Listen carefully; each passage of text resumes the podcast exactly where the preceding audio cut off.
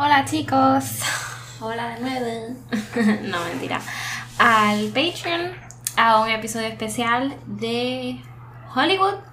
Em, siempre como quiero decirle gracias por, si me escuchas por Patreon, gracias, gracias por el apoyo y por, no sé, creer en el proyectito y pues ser un fan, fan, de verdad agradezco muchísimo.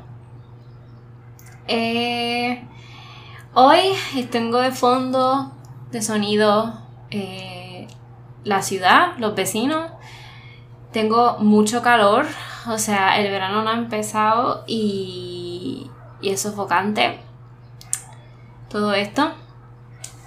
Así que tengo que tener la ventana abierta porque el abanico ni el aire lo puedo tener encendido ni prendido porque molestaría más. Entonces, pues aquí estamos. Con calor y toda la cosa. Em, nada, vamos directo al episodio. Y es, como dije, voy a continuar con temas de Hollywood. Mentí. Sí, voy a hablar de mafia por primera vez. Eh, leí de mafia en realidad. Pero no sé, la encuentro más interesante porque es la década del 30 y el 40. I don't even know. No sé, tratando de buscarle el lado interesante. Pero si voy a hablar de la mafia es porque se trata de un asesinato en específico y es el asesinato de Bugsy Siegel. Benjamin Bugsy Siegel, le decían Bugsy, right? Um, Bugsy eh, nació el 28 de febrero de 1906. Él era un, un mafioso americano que, que, fue conocido como uno de los gangsters, los gangsters más famosos en la historia de la mafia en Los Ángeles, en Hollywood. Y era también de los más temidos, como que he was really aggressive, era bien agresivo y bien violento. Eh. Era descrito como guapo, era guapo, carismático. Oh my god, I'm so sorry por el ruido de los perros. I'm so sorry. Cuando pueda montarme un estudio, entonces. I'm so sorry. Um, era descrito como guapo, era nice, todo lo contrario, era súper carismático. Y se convirtió en uno de los primeros gangsters, gangsters famosos de, en los periódicos. También fue, era, mm, fue una fuerza muy impulsora. Él invirtió mucho, mucho dinero y fue de gran parte de importancia, ¿no? Del desarrollo de um, negocio strip de Las Vegas. Siegel no solo fue influyente dentro de la mafia judía, sino que como su amigo y compañero gangster Meyer Lansky, también tuvo una influencia significativa dentro de la mafia americana y el Sindicato Nacional del Crimen, gran parte que era um, italiano, right? Judío. Em, Siegel fue uno de los fundadores y líderes de Murder Inc., Asesinato Incorporation, Incorporated, compañía. And I was like, what the fuck? Una empresa. Supuestamente parece que, no sé, esto me parece una empresa como que Incorporated, Inc.com. So yo busqué, realidad, obviamente, que es Murder Inc. Y es, fue un grupo de crimen organizado en los años 30 y 40 que actuó como brazo ejecutor de la mafia italoamericana, la mafia judía y conectó grupos de crimen organizado en la ciudad de New York y otros lugares. El grupo estaba compuesto principalmente por gánsteres judíos americanos y varios gánsteres italoamericanos. Italoamericanos. Como siempre, yo nunca sé leer. Ah, pero seguimos aquí. So, supongo que obviamente no no, no eran legales, obviamente, pero... Um, ajá. So, él fue el fundador, Bugsy Siegel, con Mayer Lansky, que les mencioné ahorita. Y se convirtió también en contrabandista durante la prohibición. Clásico, ¿right? Después que se aprobara la vigésima primera enmienda que revocó la prohibición en, en 1933, se dedicó a los juegos de mesa, a los juegos de azar, como que las cartas, ¿me entiende? El póker, classic. En 1936 dejó Nueva York y se trasladó a Los Ángeles, California. Su época como famoso, más famoso, bueno, también mafioso, aunque finalmente él dirigía como que hasta sus propias operaciones, él era el líder del grupo. Fue principalmente como era el sicario, era el músculo, como el fuerte, fortachón, que era el que pegaba. So él hacía los dos papeles. era el matón y también líder ya que se destacó por su destreza con las armas y, como dije al principio, que era una persona bien violenta. So, se destacaba por la violencia también. Su estilo. En 1939, Sigo fue juzgado por el asesinato de su compañero mafioso Harry Greenberg, pero fue absuelto en el 1942. Luego de ahí, Sigo viaja a Las Vegas, Nevada, donde manejó eh, y financió algunos de sus casinos originales.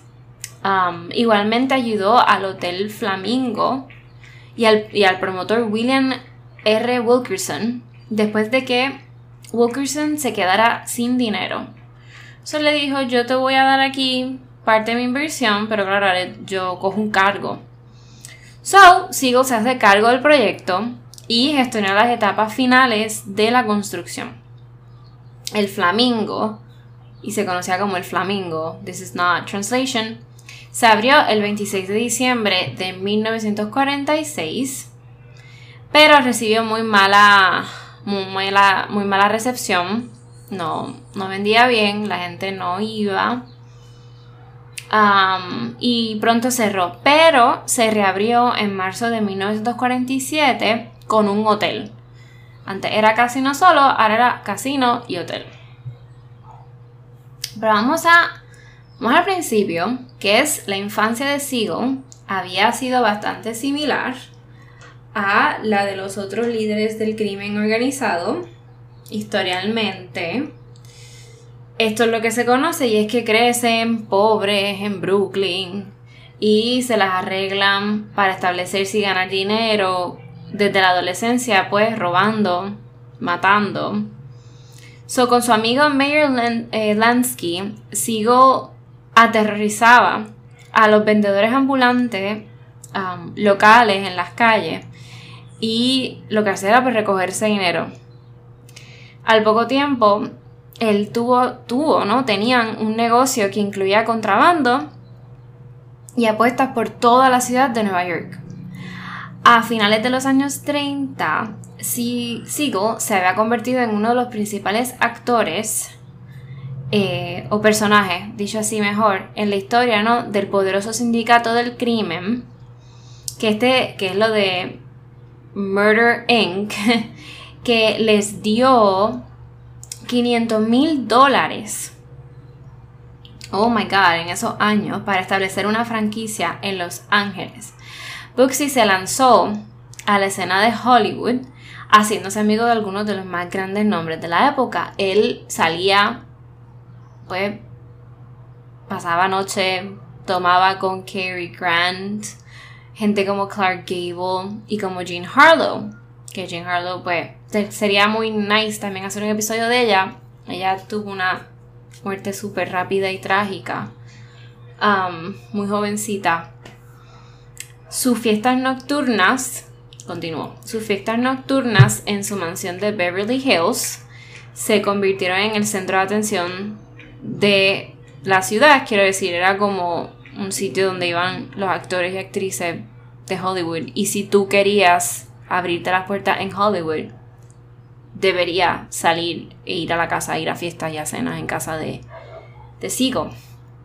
También inició una sólida operación otra organización de apuestas y narcóticos que en esa época eh, me puedo atrever a decir fíjate no pensé que lo había buscado y no lo busqué narcóticos década 30 hmm. me, lo, me lo imaginaba. La cocaína. Me lo imaginaba sí las grandes migraciones de cocaína Ok. Em, intenso. So. Él de esta manera pues mantenía felices a los amigos, a los socios del este que tenía, por ejemplo, en Las Vegas, con dinero y todo eso.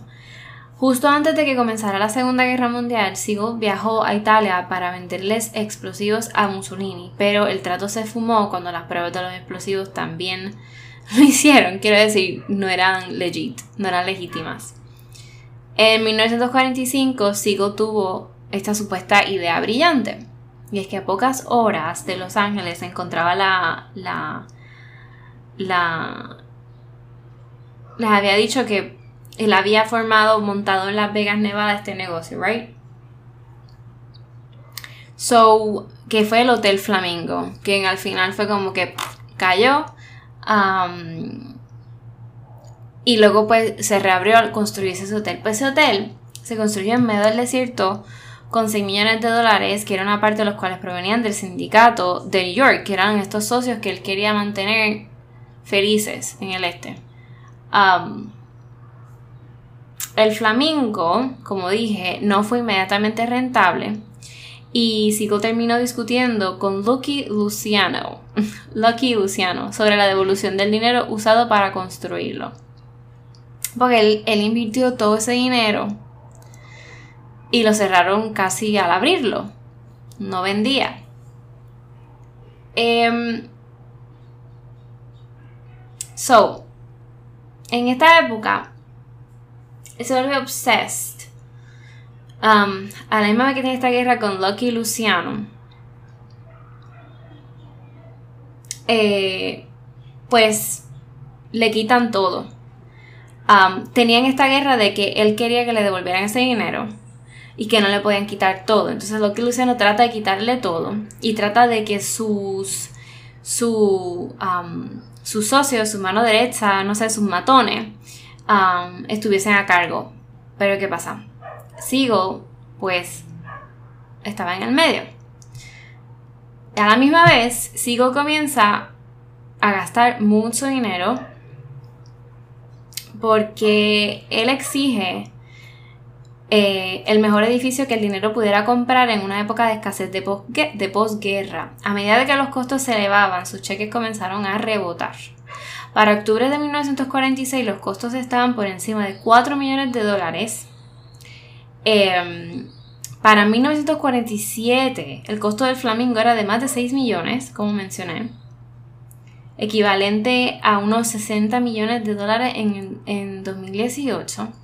Y a finales de noviembre de ese año, del 46, del 47, el trabajo estaba casi terminado. O sea, no estaba ni terminado. iban por 60 millones. Según informes posteriores de las observaciones de la policía local, em, la pasión o las ganas de, de gastar dinero o la obsesión de hacer dinero o de poder de Sigo marcó, em, por una parte, marcó lo que le abrió la puerta a muchas generaciones de notables magnates de casino, como Donald Trump. Em, sin embargo, su violenta reputación mafioso no ayudaba a su situación de que ese casino despuntara. después de que un día, este día, ¿verdad? Él se jacta diciendo de que había matado personalmente a algunos hombres, vio la mirada de este contratista que estaba bien, interesado, bien interesado en invertir um, en este casino. que era eh, Dell Web. Y Dell Web dice como que, mira, ya yo no quiero, no quería meterse en este tipo de, de negocio. Um, pero Sigo lo tranquiliza y le dice, por ejemplo, a Brosita, no por ejemplo, le dice a Brosita, Dell, no te preocupes, solo nos matamos unos a otros. Otros, Rosita, otros asociados retrataron a Sigo, describían a Sigo como en otro aspecto, en un aspecto diferente, y era que era una persona extremadamente intensa, que no carecía de un lado caritativo, que no era empático.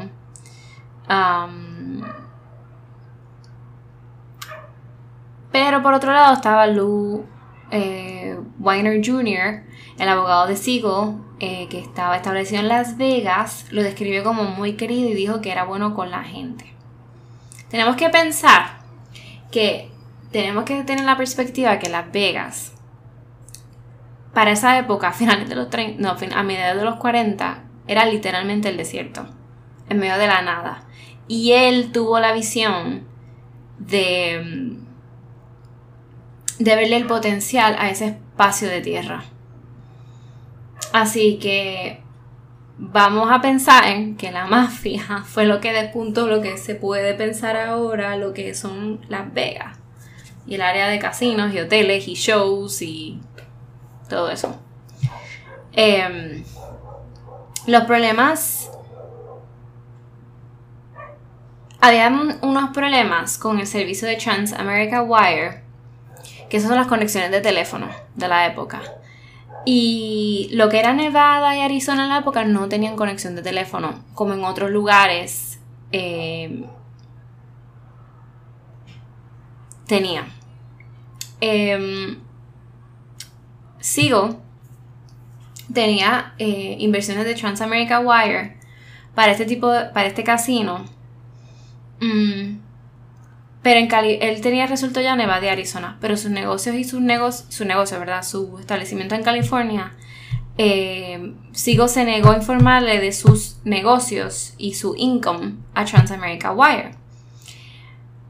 Más tarde, anunció a sus colegas, quiero hacer un paréntesis, además de los teléfonos y las líneas y todo eso, eh, Transamerica Wire viene lo que es eh, lo que se conoce hoy día como cuando tú mandas dinero, ay, no sé cómo es que se llama, em, que es que por ejemplo le mandas dinero a Santo Domingo por un sistema, que es un servicio de, de, wire Eh, pues parece que se pasaban dinero y todo ese tipo de cosas. Igual también tiene que ver con eh, la historia de gambling. Um, la historia de. Eh, ajá, de gambling, de apuestas ilegales y todo ese rollo. So, esto era un servicio que tenía que ver con, con eso. Y ellos recogían dinero, tenían líneas de teléfono, tenían... Eh, traspasaban, traspasaban dinero, eh, recogían dinero, tenían sus clientes. era como todo este sistema que decía tú, por ejemplo, vas a montar este negocio y tú dices... Eh, voy a, tú me debes tanto, tanto por ciento de tanta ganancia, no sé, como hoy día es como que tú eh, te piden dinero, basically. Tienes que pagar unos impuestos, tienes que pagar todo eso. Tú tienes que, pues, demostrarle al whatever it is, no puedo decir gobierno porque en este esto va más con la mafia. Um, Transamerica War Service, pues le pedía a este hombre que le tenía que aclarar los negocios y mandarle dinero que le debían. So, él, lo que él ganaba en Nevada de Arizona, sigo, lo enviaba. Pero todo lo que él ganaba en California se lo embolsillaba. Dicho cafremente. Se lo quedaba. So, él no informaba nada de su negocio ni de sus ganancias que él hacía en California, Los Ángeles. Más tarde, eh, él anunció a sus colegas que dirigía el sindicato de California por sí mismo, so fuck Transamerica Wire, y que devolvería los préstamos en su propio tiempo. Él iba a pagar sus préstamos que él le pidió a Transamerica Wire, a inversionistas y a otros mafiosos. Em, a pesar de su desafío, a los jefes de la mafia fueron pacientes consigo porque siempre había demostrado ser un hombre que muy inteligente, que abría negocio, le hacía dinero y al final del día les pagaba. Pero tenemos que pensar que en esta época de momento Sigo está con una deuda que se quiere morir. Esto no había pasado antes en su vida. So, saltando ya por fin el Flamingo, como dije, abrió. Abrió el 26 de diciembre del 46. Momento en que él solo se, eh, solo se había terminado el casino, como he dicho anteriormente. solamente tenía el casino, el salón, el teatro y el restaurante. Luego había cerrado. Em, aunque los locales asistieron a la inauguración, pocas celebridades se materializaron. Están en Las Vegas, Nevada. muy poca gente, como un puñado, llegó desde Los Ángeles a pesar de eh, el mal tiempo. Parece que estaba lloviendo muchísimo. Ese día, y algunas celebridades presentes fueron Raft, June Haver, Vivian Blaine, Sonny Tubbs, Brian Dunleavy y Charles Coburn. Em, fueron recibidos por un ruido de construcción porque no lo habían terminado. Y un vestíbulo cubierto con manta. Em, y el primer aire acondicionado en el desierto, que fue ese, colapsaba regularmente. Em, mientras las mesas de juego funcionaban, las lujosas habitaciones que habrían servido como se, para, para atender a la gente y de dinero se quedara y apostara no estaban listas. Se hubiera como que. Cuando las noticias de las pérdidas llegaron a Siegel por la noche, eh, se enfadó muchísimo, abusó verbalmente de uno de sus colegas y echó al menos a uno de sus familia. Y cuando digo familia, pues claro, su familia de la mafia. después de dos semanas, em, las mesas de juego del Flamingo estaban en número rojo estaban en negativo, 275 mil dólares y toda la operación se cerró a finales de enero de 1947. Después que se le concediera una segunda oportunidad, Sigo se puso manos a la obra e hizo todo lo posible para convertir el Flamingo en un éxito haciendo renovaciones y obteniendo buena prensa. Contrató al futuro periodista, periodista Hank Greenspoon como publicista el hotel reabrió el 1 de marzo de 1947. Bueno, el hotel reabrió, no, el casino reabrió y se abrió el hotel. Con la presencia de Lansky, el mejor amigo del que se crió con Bugsy, right? Y comenzó a generar dinero. Sin embargo, cuando los beneficios y el dinero comenzaron a mejorar, los jefes de la mafia de Sigo se cansaron de esperar. ¿Por qué? Porque no había pagado todavía. Y perdónenme, perdónenme que me llegó un mensaje Déjame cerrar esto. Pensé que lo había cerrado. Eh, solo no le pagaban como quieran. Le llegaba noticia que él estaba haciendo dinero, pero no le llegaba su parte, ¿no? Em, aunque parecerá raro que él ya decían ya mayor a Bugsy porque ya había tenido, había llegado a los 41 años y seguía vivo en la mafia. Él se había hecho su nombre, ¿no? En el crimen organizado y en la historia de Las Vegas. Por otro lado, en Hollywood sigo, seguía siendo bienvenido en los más altos círculos y se hizo amigo de las estrellas de cine. Se le conocía, como dije, con asociarse con actores súper famosos. Y eh, además, Jean Harlow, como había mencionado, era amiga de Sigo y hasta madrina de su hija Millicent. Em, sigo, seguía comprando casas en, en, Beverly Hills y seguía haciendo fiestas grandísimas. Em, se ganó la admiración de jóvenes celebridades, incluyendo Tony Curtis. Oh, wow, really? El papá de la actriz, esta Curtis. Phil Silvers y Frank Sinatra. Tony Curtis es bien famoso y es el padre de. de. Jamie Lee Curtis. Exacto. y el esposo de Janet Lee, que Janet Lee es... Es la de Psycho, de 1960. Yep. ¿Verdad? Sí. Yes. Ok. Em, así que Sigo tuvo varias relaciones con actrices, obviamente, incluyendo la socialista Dorothy DiFrasso, la esposa de un conde italiano. ¡Wow! La alianza con la condesa llevó a Sigo a Italia en el 1938, donde conoció a Benito Mussolini. Como he dicho, que a quien Sigo intentó venderle armas. También conoció a los líderes nazis Hermann Göring y Joseph Goebbels, a los que sintió una repugnancia inmediata y más tarde ofreció matarlos cedió ante las ansiosas súplicas de la condesa. Puedo entender que él le haya dicho a Mussolini, eh, le dio la arma y le dio armas fake que no servían las bombas. Era un judío vendiéndole a un nazi italiano, basically, a un al dictador italiano. So, en Hollywood sigo trabajo con el sindicato para eh, continuó perdonen, trabajando con el sindicato para formar chanchullo.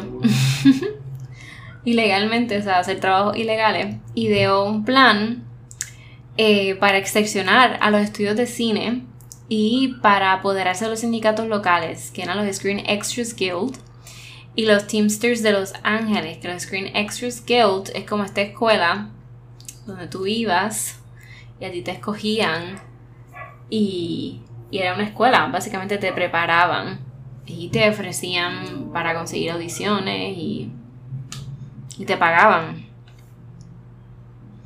Y así que, anyway, él organizaría huelgas para obligar a los estudios a pagarle para que los sindicatos empezaran a trabajar de nuevo. Um, pidió prestado dinero a, la, a varias celebridades, nunca se lo devolvió. Em, durante su primer año en Hollywood también recibió más de 400 mil dólares en préstamos de estrellas de cine. Él no pagaba. No pagaba. Así que,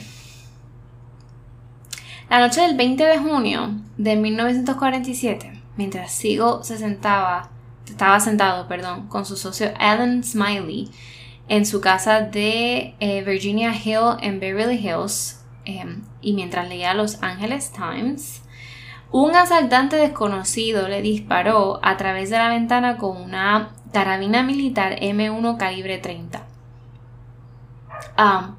disparándole muchas veces, incluso dos veces directos a la cabeza. Eh, obviamente murió inmediatamente y nadie fue acusado de matar a Sigo y el crimen sigue oficialmente sin resolverse. Tengo que entender que obviamente era alguien que le debía dinero a la propia mafia, ¿right? Una, teoría, postula que la muerte de Sigo fue resultado de, obviamente, de su excesivo gasto y el posible robo de dinero de la mafia. Em, en 1946 se celebró una reunión con la junta directiva del sindicato en La Habana, Cuba, para que Luciano exiliado en Sicilia, pudiera asistir y participar. Un contrato sobre la vida de Sigo fue la conclusión. So, según Stature, Lansky aceptó la decisión, pues, o sea, su amigo aceptó la decisión, molesto. Otra teoría es que Sigo fue asesinado a tiros preventivamente por Matthew Moose Panza, el amante de la esposa de, Sedway, B, que fue a Panza después de enterarse de que Sigo amenazaba con matar a su marido y she was like, I'm so sorry, se lo dijo a su marido. Sigo aparentemente se había resentido cada vez más por el control que Sedway a instancias de la mafia ejercía sobre las finanzas de Sigo y planeaba acabar con él. El ex jefe de la familia del crimen de Filadelfia, Ralph Natalie,